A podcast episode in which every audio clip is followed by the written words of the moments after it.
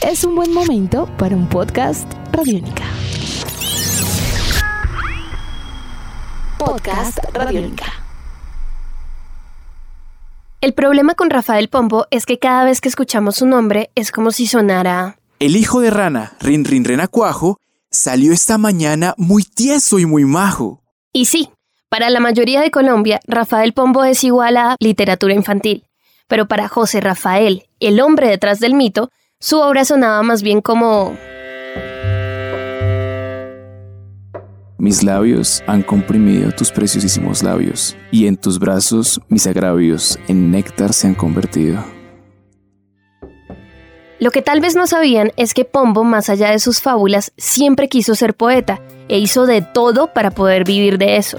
De hecho, fue uno de los poetas más célebres de su tiempo y sus versos aún siguen desconocidos. Bienvenidos al lado B, podcast Radiónica. Soy Laura Bote González.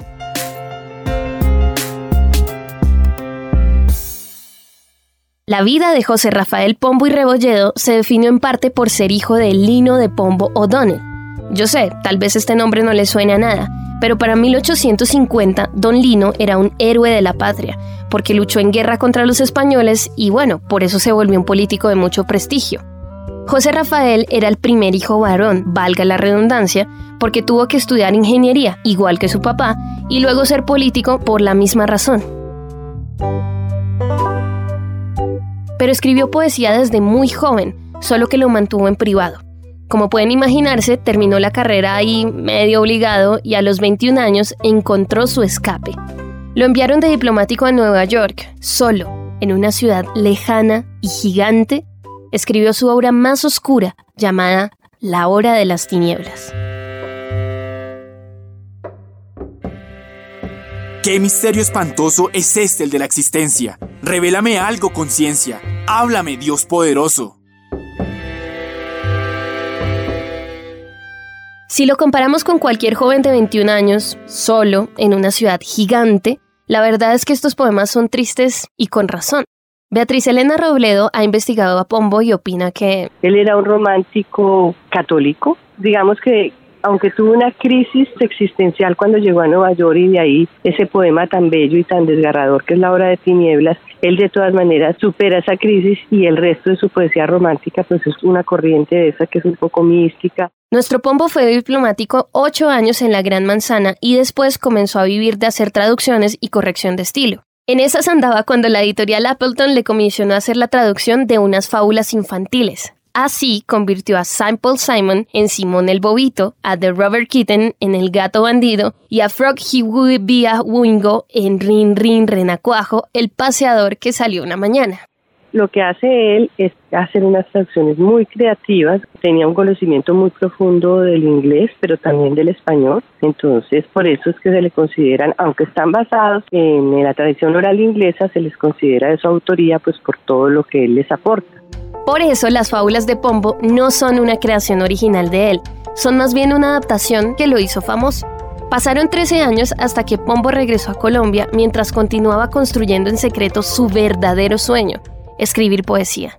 Yo pienso que Rafael Pombo era un ser muy particular, muy singular, porque era un hombre muy soñador, era un poeta realmente en esencia, un artista muy sensible, aficionado a la música, a la pintura, pero pues lo ganó la poesía. Sus poemas están llenos de versos en rimas y curiosamente este talento fue el que lo hizo el mejor para adaptar las fábulas infantiles y crear a estos personajes memorables. Así que regresó dispuesto a todo por vivir de la poesía. Hay versos de Pombo que escribió para matrimonios, ceremonias de cualquier tipo y la mayoría de sus trabajos salieron en periódicos del momento. En Colombia publicaron sus adaptaciones de las fábulas, pero nunca sus poesías, por lo menos mientras él estuvo con vida. Pombo escribió mucho, pero nunca se dio suficiente crédito por sus poemas. La recompensa llegó a los 72 años, cuando los periodistas de la época le organizaron una coronación. Sí, así como suena, en 1905 lo coronaron como el mejor poeta de Colombia. A él lo coronaron y él había pedido que no le llevaran flores porque era alérgico al polen. y sin embargo lo llenaron de flores y eso le dio una bronquitis muy profunda y a partir de ahí él se acostó y no se volvió a levantar. Él estuvo siete años en la cama, sobrevivió a muchos de sus contemporáneos, a muchos de sus familiares. En estos últimos siete años estuvo ahí encerrado leyendo, escribiendo, pero ya como muy desencantado del mundo. Hasta su muerte en 1912. Esto es lo que Rafael Pombo hubiese querido que usted recordara. Lejos perdí, Auber, Mozart. Son vuestros aires bellos, mas no doy todo por ellos. El aire de mi lugar. Mal gusto diréis, tiranos, que bueno o malo es el mío y el de todos mis paisanos. Curiosamente, todos estos poemas tienen rimas y esa capacidad para rimar lo hizo la mejor persona para escribir las fábulas de Pombo. Y así concluyeron. Uno, dos y tres, ratón y ratona, y el rana después. Soy Laura Bate González y este es el lado B, podcast Radiónica.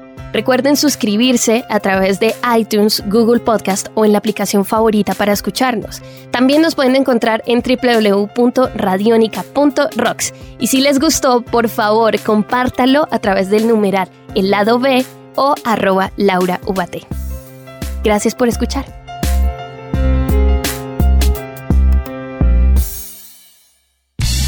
Nuestros podcasts están en radionica.rocks, en iTunes, en RTVC Play y en nuestra app Radionica para Android y iPhone. Podcast Radionica.